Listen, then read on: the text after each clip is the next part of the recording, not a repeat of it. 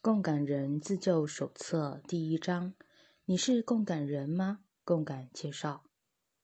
我从事医疗工作，在美国南加州大学 （USC） 与加州大学洛杉矶分校 （UCLA） 接受过十四年传统医学训练。此外，我还有一个身份是共感人 （empath）。在职业的二十多年间。专门治疗和自己一样的高敏感人士 （highly sensitive people）。虽然人类的敏感程度呈光谱状，有的人高，有的人低。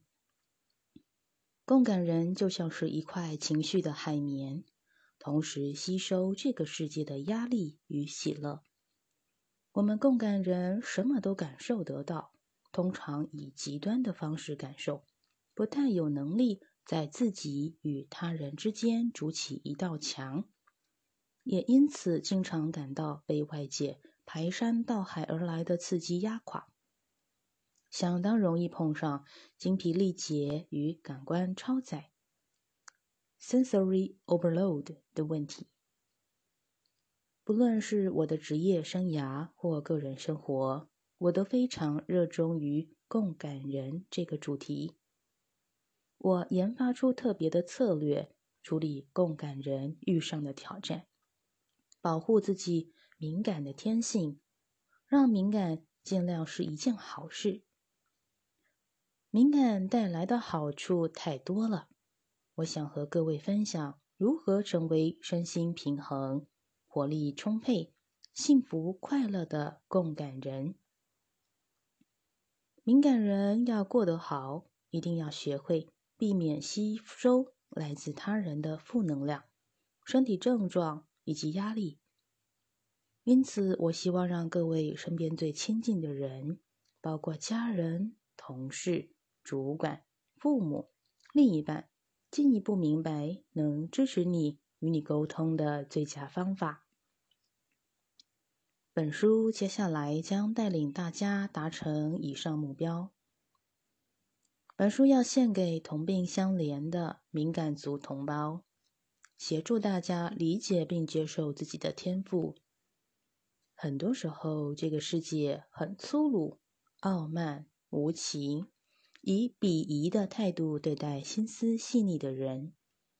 我要挑战现况，教大家以正确的心态看待敏感。无论身处敏感光谱的哪一边，都一样。生性敏感不是你的错，各位读下去就会知道，敏感其实是你最大的优势。我将利用本书与姐妹有声书《共感人的基本工具》（Essential Tools of for Empathy） 中文书名战役，以及我的共感人工作坊，建立起让各位找到同伴的支持社群，做真正的自己。好好发光发热。我想推广让人们以敏感为荣的运动。欢迎来到这个充满爱的园地。各位要怀抱希望，接纳自己，拥抱自己的天赋，在共感之旅中充分发挥自身的美好力量。什么是共感人？共感人拥有极度活跃的神经系统。我们的大脑和别人不同，无法过滤和阻绝刺激，造成我们把身边的正能量与压力能量同时吸进体内。我们高度敏感。如果说一般人是用五根手指握住外界的刺激，我们是用五十根，是货真价实的超级反应器。研究显示，虽然每个人的敏感程度不同，高敏感度大约占两成人口。共感人通常被贴上太敏感的标签，老是被念“别想太多就没事了”。从小到大，我们并未因为生性敏感而得到呵护，反倒备受屈辱。我们长期感到疲惫，希望远离这个世界。因为这个世界经常让我们难以招架。然而，今日的我绝不会用任何东西交换自己的共感能力。共感使我得以感受到宇宙的奥妙，体验做梦也想不到的热情。不过，我并不是从小就过着美好的共感人生，而是经历千辛万苦才走到今日。身为共感人的成长历程，我和许多具备共感能力的孩子一样，向来是边缘人，感到自己像是地球上的外星人。希望回到星辰上真正的家。我还记得自己坐在家中前院，仰望着宇宙，希望太空船会降临带我回家。我是独生女，很多时候都是一个人独处，没有可以分享心事的人，也没有人了解我，因为似乎没有人像我这样。我来自一个出了二十五位医生的大家族，父母都是医生。他们告诉我：“亲爱的，坚强一点，脸皮厚一点。”我不想要脸皮厚一点，也根本不晓得怎样才能做到。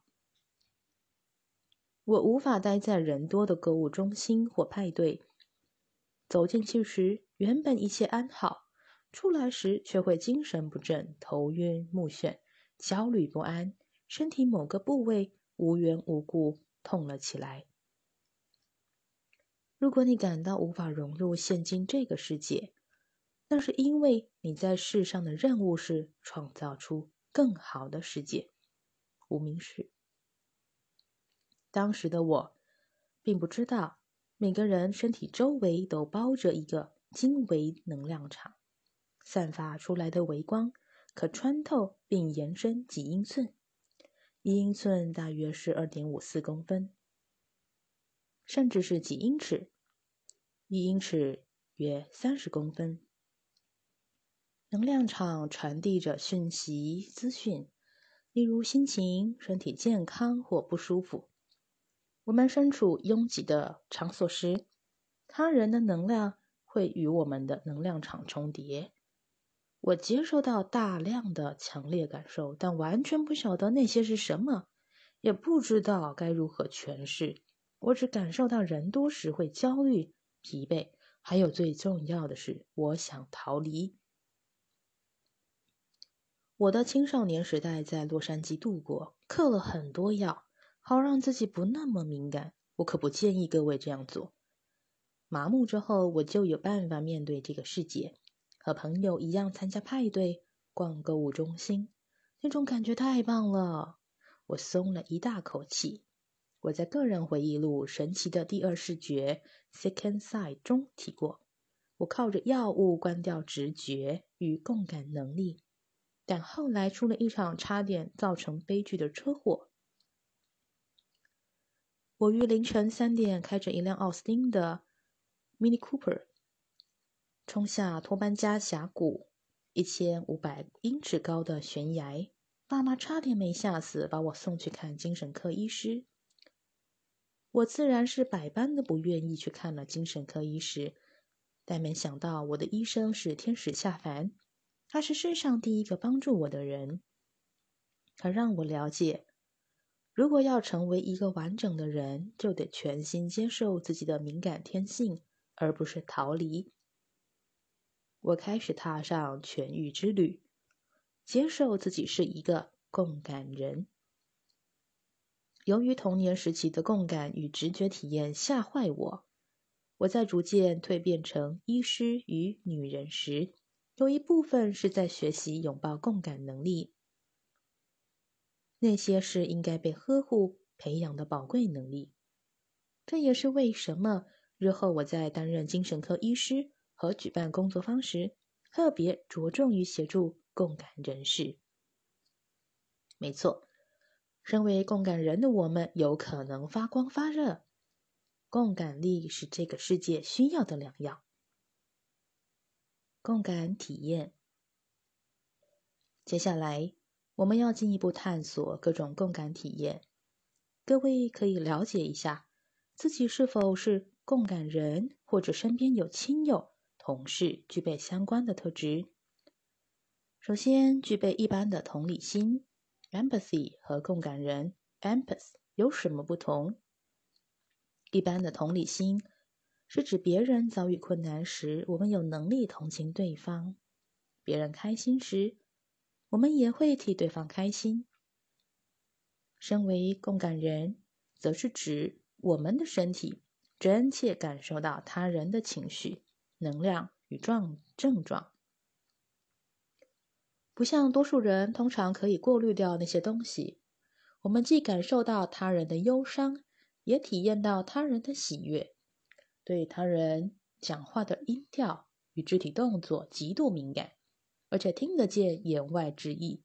接收到以口头之外的方式与沉默传达出的讯息。共感人先是感觉到，接着才思考，和过分崇尚理性的社会上多数人相反。共感人与外界并未隔着一层界限，也因此和其他人极度不同。别人几乎从出生开始就有办法保护自己。心理学家伊丽安·艾荣提出“高敏感族 （highly sensitive people）” 一词，而共感人具备所有或部分的高敏感族特质，包括容易受刺激、需要独处的时间、对光线、声音、气味敏感、厌恶人多的地方。此外，高敏感族在度过忙碌的一天后。需要较长的时间才能放松下来，因为他们的身体从高度刺激过渡到安定状态的速度比较慢。此外，共感人与高敏感族的另一个共通点就是喜爱大自然与安静的环境。共感人和高敏感族不一样的地方在于，共感人的感受又要更进一步。我们感受得到精微能量 （subtle energy），也就是东方传统医疗所说的沙克提 （shakti） 力量，或是普拉纳 （prana） 气，还把这些能量吸进自己体内。高敏感族通常不会如此。能够吸收能量的能力，使得共感人以极度深入的方式感受周遭的能量。世间万物都是由精微能量所组成的，包含情绪与身体的知觉。因此，共感人以能量的形式内化来自他人的感受、痛苦与各种身体知觉，经常无法区分他人与自己的不舒服。此外，有的共感人拥有深刻的性灵与直觉体验，这一点通常。也不会和高敏感族联想在一起。有的共感人甚至可以和动物、大自然、自己的内在向导沟通。不过，高敏感族与共感人并不互斥，你可能既是高敏感族，也是共感人。各位可以看看自己符不符合以下描述的类型，来判断自己是否为共感人。常见的共感人类型：身体共感人 （physical empath），你特别容易感应到他人的身体症状，还将那些症状吸收进身体自己体内。但反过来讲，别人的幸福感也能使你活力大振。情绪共感人 （emotional empath），你主要会接收到他人的情绪。有可能会变成一块吸收他人感受的海绵，无论是快乐或悲伤的情绪都会吸收。直觉共感人 （intuitive empathy，你能体验到不寻常的知觉，如超强的直觉、心电感应、梦境传达的讯息，还能与动物沟通、植物沟通，或是与灵界交流。以下。是几种直觉共感人的状态：心电感应共感人。（telepathic empath） 在当下接收到关于他人的直觉讯息；预知共感人。（precognitive empath） 醒来或在睡梦中预知未来；梦境共感人。（Dream Empath） 频繁做梦，会在梦中接收到直觉讯息，靠梦境协助并引导他人过日子。通灵共感人可以接触到另一个世界的灵。植物共感人 （Plant Empath） 可以感受到植物的需求，与植物的精神连结。地球共感人 （Earth Empath） 感知到地球、太阳系气象的变化。动物共感人 （Animal Empath） 听得见动物说话，能与动物沟通。共感人分很多种，各有不同的美好感受力。各位可能是一个至多种类型的共感人。接下来的章节，我也会在特谈谈特殊类型的身体与情绪共感人，例如食物共感人，感受到食物的能量；人际关系与性爱共感人，能感知到伴侣与朋友的情绪、官能、身体状况。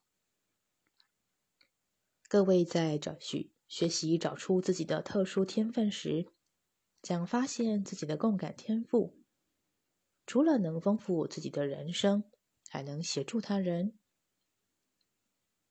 人际沟通类型：内向与外向的共感人，身体共感人，情绪共感人，直觉共感人，各自拥有不同类型的社交风格，以不同方式与世界互动。共感人大都是内向者，但也有外向者。其他共感人则是内外向的综合体。内向的共感人，我自己就是极度无法忍耐社交和闲聊，在聚会中比较安静，也喜欢提早离开。他们通常自己开车来，不和别人共乘，以便感到，以免感到被困在社交场合。必须仰赖他人才能离开派对。我喜欢和一两位亲密好友待在一起，通常不会参加大型派对或聚会。我不喜欢闲聊，也从来没学会闲聊的技巧。内向者通常如此。一般来说，我有办法在一群人中社交两三个小时，接着就会感觉。朋友晓得我的情况，就算我提早走，他们也不会不高兴。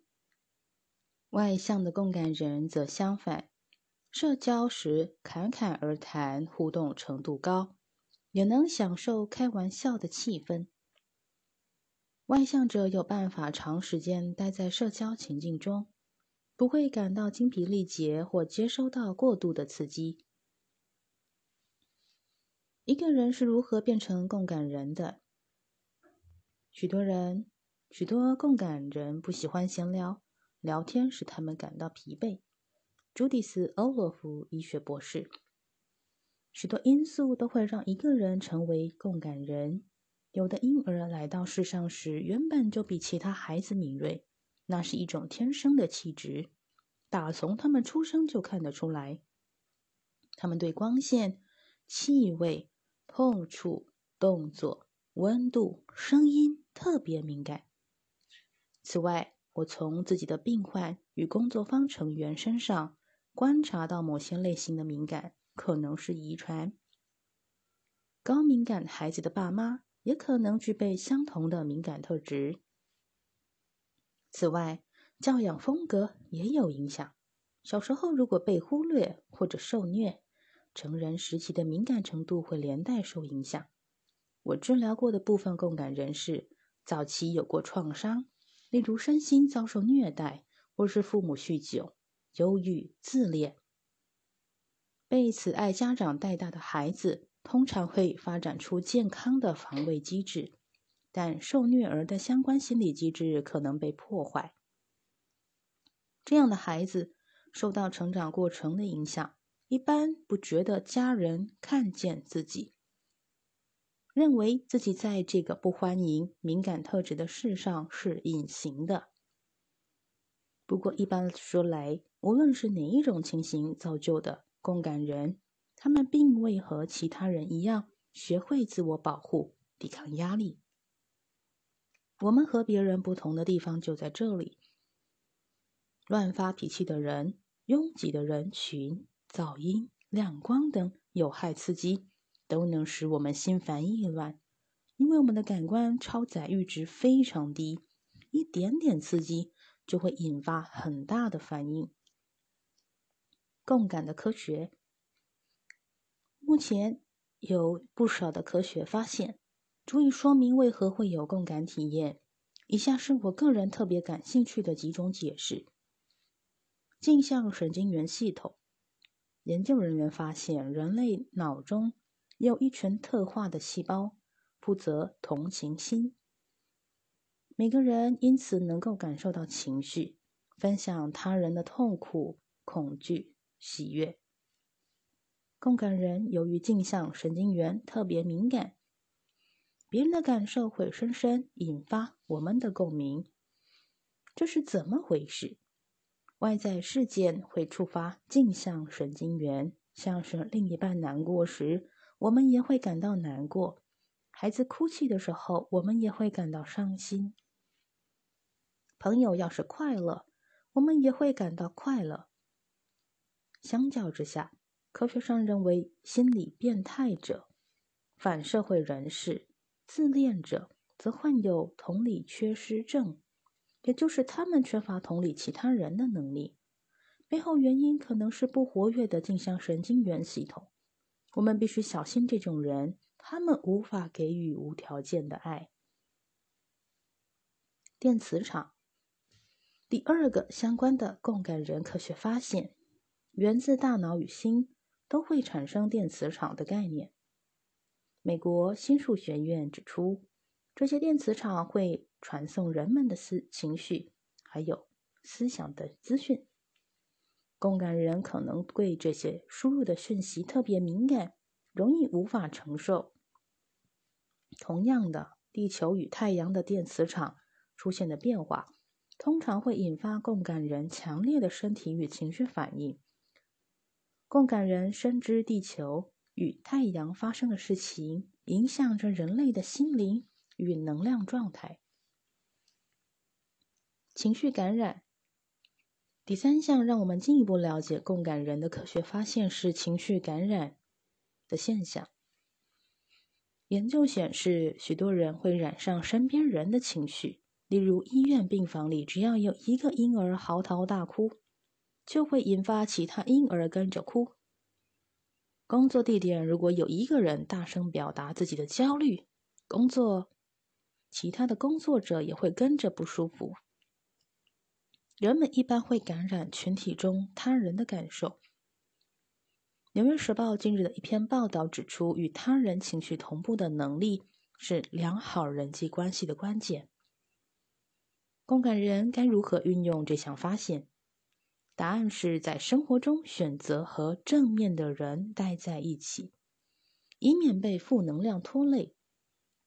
此外，朋友过得不顺遂时，共感人要特别小心，别让自己的情绪随之起伏。本书将传授各位相关的重要技巧。多巴胺敏感度增强。第四项发现与多巴胺有关。多巴胺是一个促进神经元活动的神经传导物质，与愉悦的反应有关。研究显示，内向共感人对多巴胺的敏感程度一般高过外向者。基本上来说，内向共感人不需要太多多巴胺就能感到快乐。那足以解释为什么内向者比较有能力独处、一个人阅读与沉思。不太需要派对或其他大型社交活动带来的外在刺激。相较之下，外向者渴望刺激有趣的活动所带来的多巴胺，甚至会欲罢不能。联觉。第五项发现是神奇的镜反射触觉联觉 （Mirror Touch synthesis，我对这项发现特别感兴趣。联觉是一种神经现象，大脑中出现两种不同感官的配对。例如，听音乐时会看见颜色或尝到字词的味道。具备联觉能力的名人包括科学家牛顿、音乐人 Billy Joel、小提琴家伊扎帕尔曼。然而，如果是有近反射触觉联觉的人，他们连身体都会感受到他人的情绪与感觉，仿佛那些情绪是他们的。这种现象正好在神经学层面解释了共感人体验到的事。共感影响着生活中哪些领域？共感的经验出现在日常生活中以下领域：健康。许多来我这里看诊或参加工作坊的共感人，在学会帮自己克服敏感天性的实用技能前，都感到精疲力竭、心力交瘁。他们被诊断罹患了巨矿症、慢性疲劳、肌纤维瘤。纤维肌痛、偏头痛、慢性疼痛、各种过敏、肾上腺疲劳。在情绪方面，他们可能感到焦虑、沮丧、恐惧发作。我们会在第二章继续谈论相关的主题。成瘾，部分共感人沉溺于酒精、药物、食物、性爱、购物。或其他尝试麻痹自己的行为，暴饮暴食是常见的现象。原因是部分共感人无意间靠吃东西来稳住自己。共感人借由让自己身上多一层肉来抵抗负能量，很容易过重。本书第三章会在讨论比较健康的阴影机制、人际关系、伴侣关系、性爱。共感人。有可能不小心帮自己找了有毒的伴侣，导致焦虑、忧郁跟生病。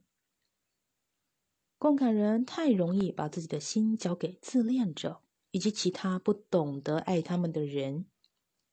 共感人忠诚、体贴，期待他人也会以相同方式回报。然而，人生不一定是如此幸运。此外，共感人光是与伴侣互动，就会吸收到伴侣的压力与情绪。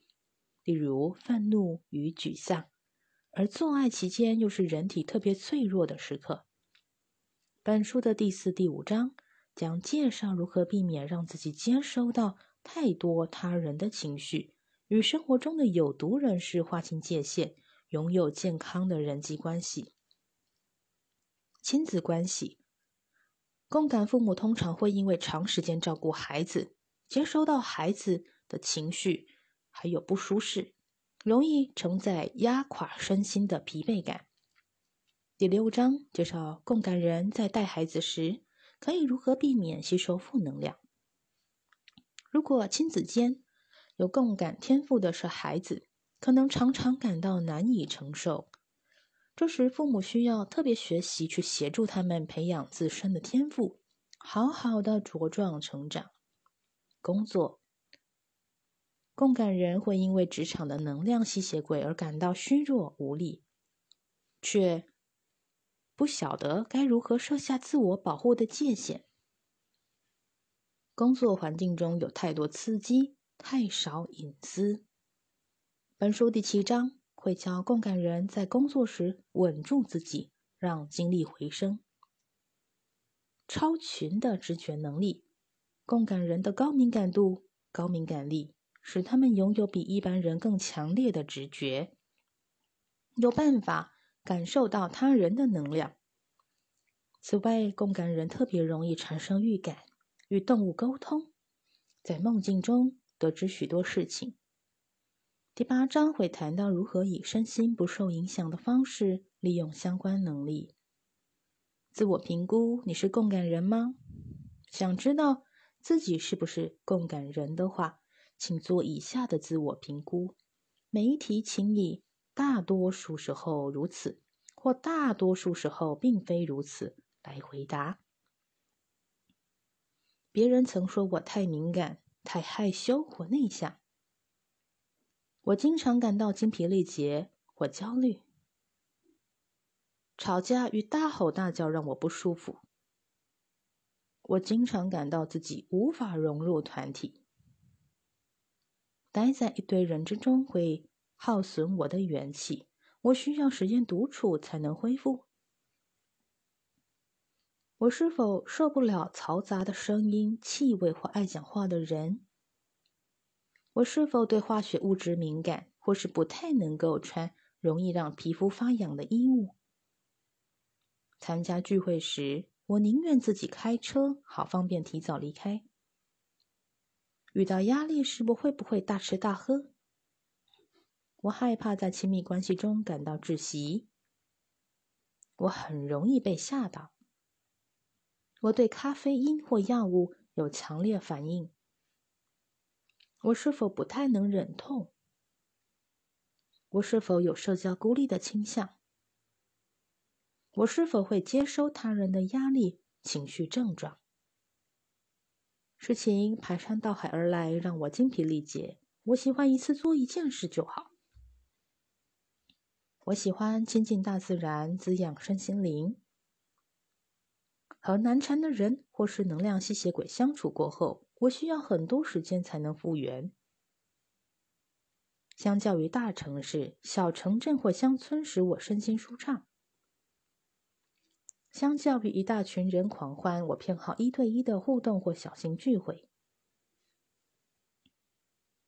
得分代表的含义：你回答是的题数，如果为一到五题，至少部分的你是共感人。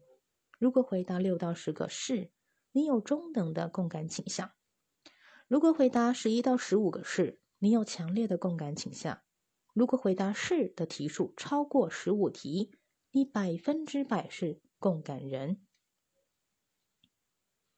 判断自己的共感程度后，可帮助你厘清自己的需求，晓得一定要学习哪些策略与共感天性相处，在生活中替自己。创造出舒适圈。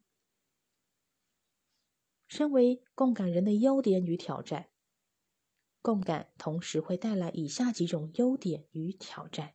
常见的优点：我珍惜自己的共感天赋，也感激敏感天性在日常生活中为我带来的恩惠。我热爱当直觉强大的人，乐于感受这个世界上流动的能量。解读他人，享受对人生与大自然敞开胸怀所带来的丰富体验。我们共感人具备大量的美好特质：心胸宽大、悲天悯人、满怀梦想与理想。我们热情、一针见血、充满创意，有办法与自己的情绪连结，也具备同情心，能够看透事物的全局。我们懂得他人的感受，有办法当忠诚的朋友与伴侣，直觉强，精神力也很强，足以感受到能量。我们特别欣赏大自然的美好，回到大自然就像回到家一样。自然、植物、森林、花园特别能够引发我们的共鸣，而且我们往往喜欢水流。当我们浸泡在有如子宫的温暖热水澡中时，或是生活在海边或河边，水都能提供我们能量。此外，我们强烈感受到与动物伴侣、半路伙动物伙伴的直觉连结。我们常和动物说话，仿佛它们和人类并无二致。我们有可能加入动物救援行动，或是与动物沟通。常见的挑战，各位开始解决共感人遇上的挑战。并且具备更多应用技巧之后，就能真正享受到共感的所有好处。以下是我在病患与工作方成员上观察到的常见挑战：承受过度的刺激。由于你无法和别人一样过滤刺激，你经常感到如坐针毡，容易精疲力竭。每天要是没有足够的独处时间，让自己恢复元气并放松。过度刺激和感官超载将带来副作用。吸收他人的压力与负能量，你有时无法分辨某个情绪或身体上的不适，究竟是自己的还是别人的？你因为吸收他人的不开心，出现痛苦、焦虑等各种身心症状，对事物有强烈的感受。不论故事主角是人或动物，你无法观赏暴力电影或令人感伤的电影，因为世间的残忍让你不舒服。你把人世间的重担扛在肩上，感受到生活中或新闻里其他人的痛苦，情绪宿醉。或社交宿醉，你身旁有太多人，或是有太强烈的情绪时，当下的感官超载引发的不舒服，在事后会维持一段很长的时间。孤单寂寞，你孤立自己，远离人群，感到无法承受这个世界，其他人因此觉得你冷漠无情。许多共感人高度警戒着周遭环境，想确认安全无虞。但也产生一股距离感。此外，虚情假意会让共感人不知所措，别人可能误把你愣住的反应当成冷淡，但那显然只是你的自我保护措施。有的共感人比较喜欢在网络上社交，因为网络可以让人保持一定的距离，避免吸收到他人身上的烦闷与压力，感受到情绪上的疲惫。善解人意的坏处就是人们很喜欢跑来跟你讲他们的人生故事。我从小就像身上挂着“我能帮你的”牌子。共感人一定得与他人设定清楚的界限，不要过度给予。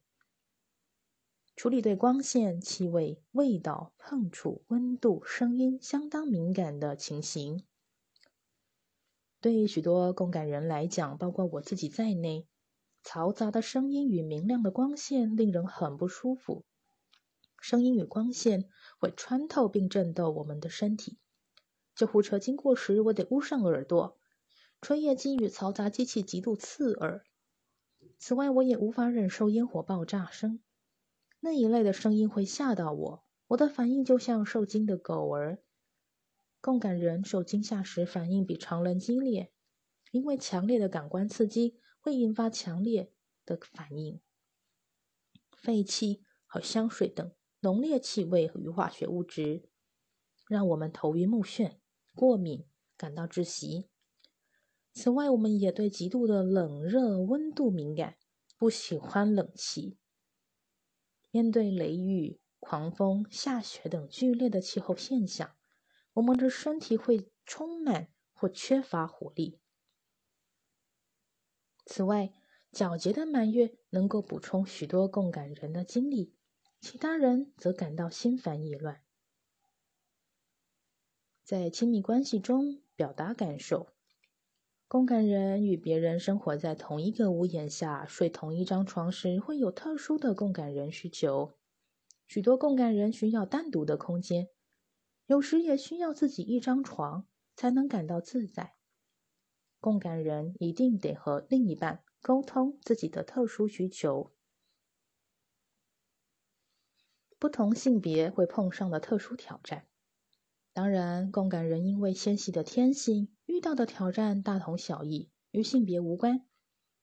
不过，男女共感人的的确会以不同的方式碰上挑战。举例来说，男性共感人通常以自己的纤细性格为耻，不愿多谈。他们觉得自己不够有男子气概，平日必须对抗性别的刻板印象。大概也被警告过，不准当个爱哭鬼，要像个男人一点。男孩子会被教导，坚强的男子汉不哭。性格敏感的男孩在学校会因为娘娘腔被霸凌。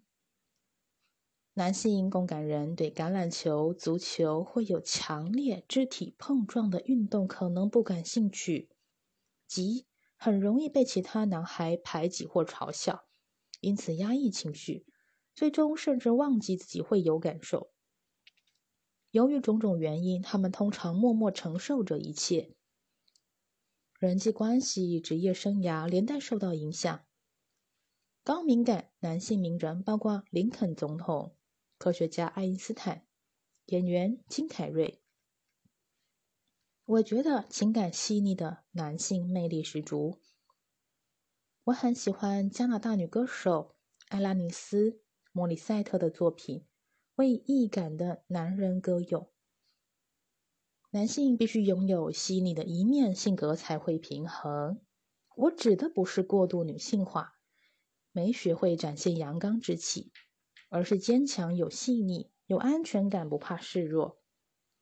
这样的男性具备极高的 EQ，不怕面对自己。或他人的情绪，因此也是懂得照顾他人、风度翩翩的伴侣、朋友以及领袖。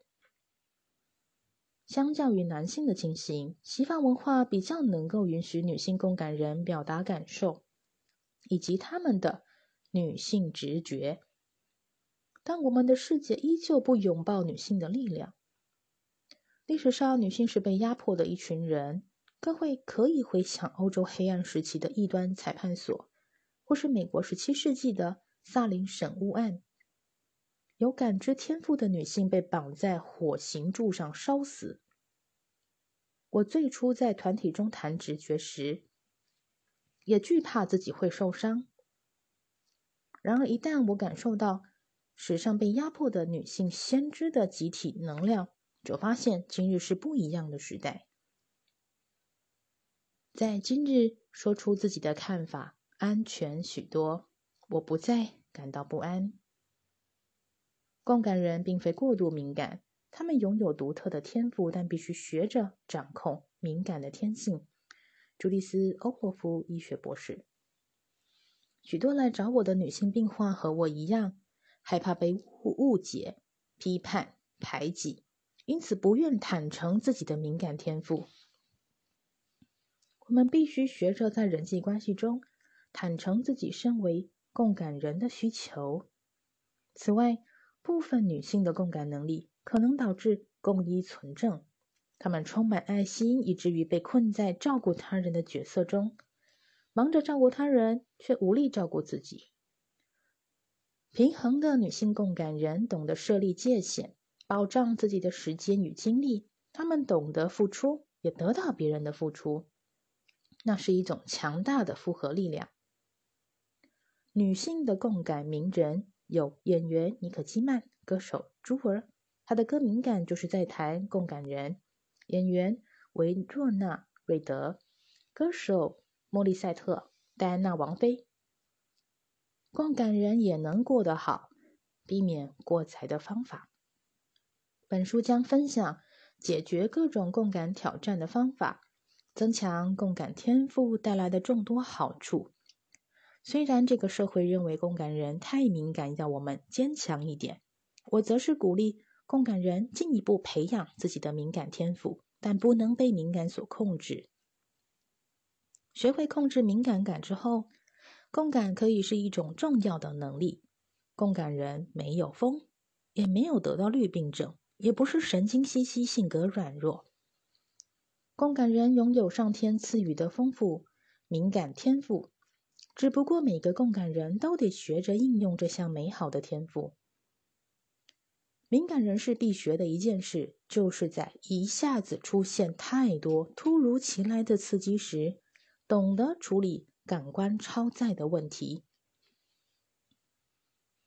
感官超载会带来疲惫、焦虑、忧虑、生病。许多共感人认为自己的共感能力没有开关。但其实有，我将教各位控制自己的敏感度，以免成为敏感天赋的受害者。当你感到自己被保护、有安全感，整个世界都是你的游乐场。培养安全感的方法是留意哪些常见的因子会造成过度共感。一旦知道那些事物会触发你，就有办法立刻采取行动。改善情境。哪些因子会使共感人的超载症状雪上加霜呢？疲劳、疾病、匆忙、交通、人群、嘈杂的环境、有毒人士、低血糖、争论、过度工作、化学物质引发的过敏、过度的社交活动、以及感到被困在刺激太多的情境中，例如身处派对场合或交通工具内。任几项因子凑在一起，都会加重共感人的感官超载状况。因此，各位要记住这个公式：压力加低血糖等于过度反应与疲惫。哪些因子能减轻共感人的超载症状？当我感到感官超载时，我需要让每件事慢下来，暂时脱离所有情境。感受太强烈时，我会觉得自己有如一朵正在枯萎的花。此时，我需要平静的养分。我常常得要躲到没有声音或亮光的房间，借由睡眠或冥想，把自己调回低刺激的状态。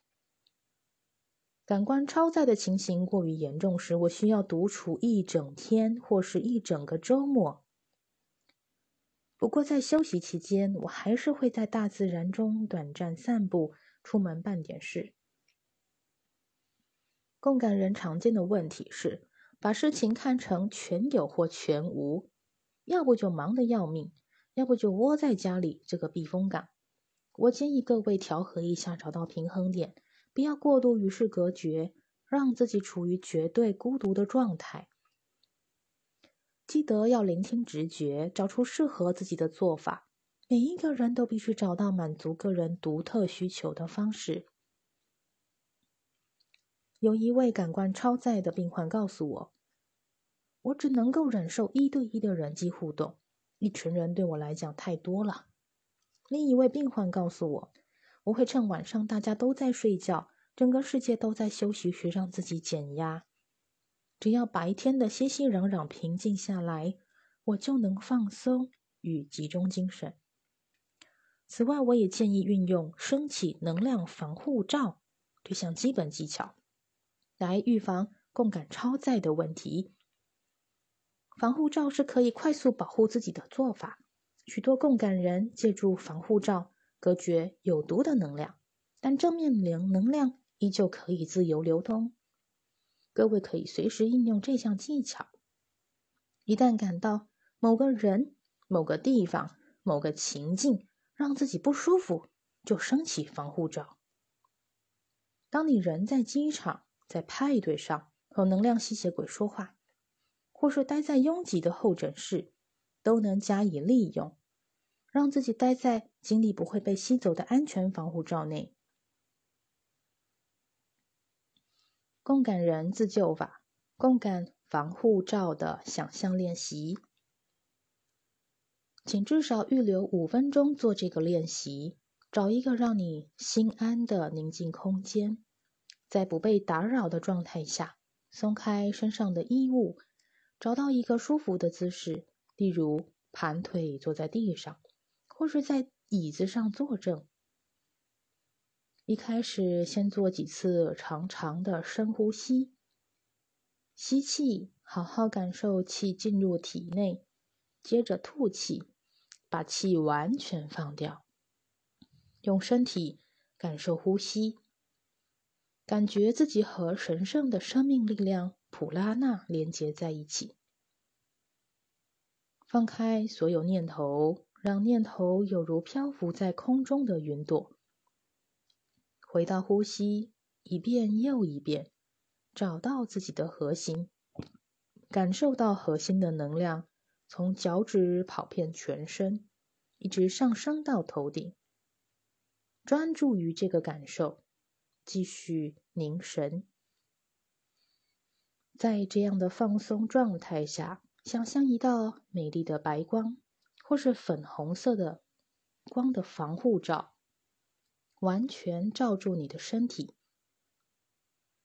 防护罩会向外延伸几公分，隔绝负面、带来压力、有毒、侵入性的事物。你在防护罩的保护下感到稳如泰山，幸福、快乐，充满能量。防护罩隔绝掉负面的事物，但同一时间，你依旧感觉到。正面的美好的事物，请让自己拥有习惯有防护罩保护自己的感觉。每当你怀疑自己正在吸进他人的负能量，就可以观想这个防护罩。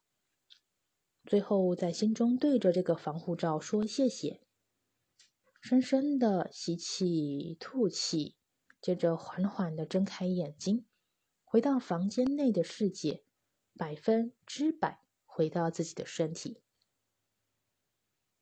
除了防护罩之外，共感人的日常自我照护方法包括吃好的食物与减少压力，从事滋养身心的活动。包括安静的独处时间，与正面人士来往，待在大自然中，泡澡清除负面能量，冥想、运动，以及和能量吸血鬼划清界限。共感人需要定期将此类的自我照护融入生活之中。此外，我非常相信个人仪式与冥想的力量，例如以下的接地，或者是接地气、扎根跟安心稳步的练习。接地的力量。接地是一种与大地连结、稳定情绪的方法。地球能量是治愈压力的良药。接触地面是透过脚与全身接受大地之母的治疗。新兴科学指出，接地对健康有好处。据说，接触地面的电子可以安定神经系统。最理想的状况是打赤脚走在大自然里，但踩在后院草坪上也可以。脚特别适合释放压力，因为许多反射点与针灸的穴位都位于脚底。光脚走路与按摩脚掌可以活化这些穴位。你的脚是将大地的疗愈力量传遍全身的绝佳管道。各位也可以。整个身体平躺在地上，获得更完整的效果。我个人喜欢躺在海边凝望天空。不过，如果无法待在大自然，也可以在家、在办公室，甚至在社交场合中做以下的想象练习。万一没有自己的私人空间，可以休息一下，坐在外面，或是到浴室待个几分钟。有好几年的时间，如果我需要从聚会中抽身一下，降低被刺激的程度，浴室向来是我的避难所。做一做以下的想象练习，帮助自己减压，让心神归位。我每天自己至少做这个练习五分钟，也教病患练习。各位可以事先录下这个冥想练习与本书其他练习的指示。当你准备好冥想时，播放，慢慢放松，进入冥想状态。共感人自救法，接地的想象练习。每当你感到超载、焦虑、恐惧，给自己一点降低刺激的安静时间。一个人单独充电可以帮助你减压。记得关掉电脑与手机，以舒服的方式坐着。深呼吸，放松身体。当压力消失不见，感受那份宁静与祥和。什么都不做，什么都不必当，只要呼吸，放松。出现杂念时，让念头像云朵一样漂浮在空中，不要被牵着走。只专注于缓缓吸气与吐气，你感受到宁静。压力离开身体，在这个宁静的内在空间，想象一棵大树，粗大的树干从你的头顶到脚趾，一路沿着身体中线向下延伸。花几分钟，感受这棵树的力量与活跃的能量。接着，想象树根从你的脚底长出来，一路深入土里，越长越深。越长越深，带来一股令人心安的踏实感。每当你感到焦虑或恐惧，专注于那些树根，将你稳稳的扎于大地之上。以这种方式让自己扎根，可以提供内在的力量，在生活令人感到不堪负荷的时刻稳住你，保护你。缓缓张开眼睛时，记住那种接地的感觉，接地的感受。回到外面的世界。